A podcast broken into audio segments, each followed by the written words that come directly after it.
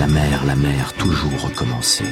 Il me semble que je me retrouve quand je retourne à cette eau universelle. Un été avec Paul Valéry.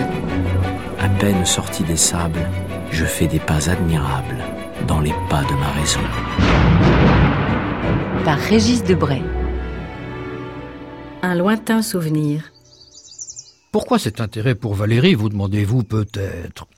Parce que les poètes partant de détresse sont plus secourables qu'on ne croit, parce que je suis personnellement redevable à celui-là, et parce qu'il vient un moment où il faut bien payer ses dettes, même si elles remontent un peu loin.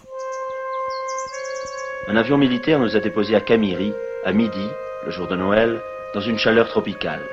C'est là que Che Guevara a été exécuté, c'est là que Régis Debray a été arrêté le 19 avril 1967, alors qu'il quittait précisément le maquis de Che Guevara. C'est là qu'il a été condamné à 30 ans de prison, c'est là qu'il passe ses journées. Comment se passent vos journées ici? Eh bien, elle se passe dans une pièce qui est petite, qui a 2 mètres sur 3, et où il ne se passe rien, par définition.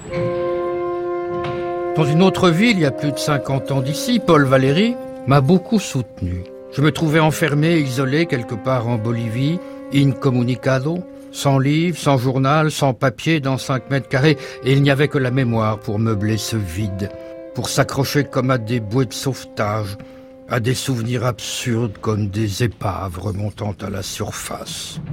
C'étaient des bribes de poèmes plus ou moins canoniques, inscrits dans la mémoire pendant l'adolescence, ce qui était courant chez les lycéens d'alors. Le bateau ivre, comme je descendais des fleuves impassibles, la chanson du mal-aimé, un soir de demi-brume à Londres, et puis, bizarrement, un brin de cimetière marin qui me trottait dans la tête. Bizarrement, parce que Valérie, c'est moins entraînant, moins chantonnant qu'Apollinaire ou Rimbaud, mais porté par la rime, une forme, une cadence, cela était devenu, à mon insu, indélébile. Ils ont fondu dans une absence épaisse. L'argile rouge a bu la blanche espèce. Le don de vivre a passé dans les fleurs. Pourquoi ces vers-là Je ne sais. C'était idiot parce qu'il n'y avait sur place ni fleurs ni argile, mais seulement de l'absence. Et pourtant, ça tournait comme un refrain, un disque rayé. C'était la musique du français, une langue que je ne pratiquais plus depuis quelque temps, plus monocorde que l'espagnol, mais où la parole et le chant ne faisaient plus qu'un. C'était comme un retour de sève, une promesse à l'horizon. Le don de vivre a passé dans les fleurs. Bon, passons d'une anecdote sans importance à ce qui compte vraiment. Oui, on a changé de siècle et de musique. Alors pourquoi Valérie aujourd'hui? Ce monsieur n'est plus très à la mode, je vous le concède. Mais s'il y a un Valérie pour chacun, il y a aussi, il y a d'abord un Valérie pour tous. Au-delà du poète et de ses décasyllabes, il y a le plus perçant des regards portés sur le monde actuel. Le prophète malgré lui, qui ne cesse de parler de nous en nous parlant du choc et de la mort des civilisations, qui nous parle de la façon dont un Français peut et doit habiter l'Europe, de ce qui fait l'Europe européenne et de ce qui peut défaire l'esprit européen, avec le risque de le voir s'effacer du paysage, doucement poussé sur les côtés, par le face-à-face de deux continents, l'Amérique et l'Asie. Je crains pour l'avenir de la culture.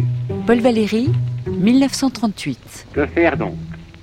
Je parle naturellement à ceux que j'appelle les hommes de l'esprit, c'est-à-dire aux hommes qui sont voués par leur nature à comprendre et à créer. Oui, l'enchanteur appliqué a pu prendre un coup de vieux peut-être, mais l'essayiste extra-lucide, qui a su faire résonner comme personne notre siècle présent dans le siècle passé, chaque année qui passe lui donne un coup de jeune, tant il nous aide à mieux pénétrer les coulisses de notre époque.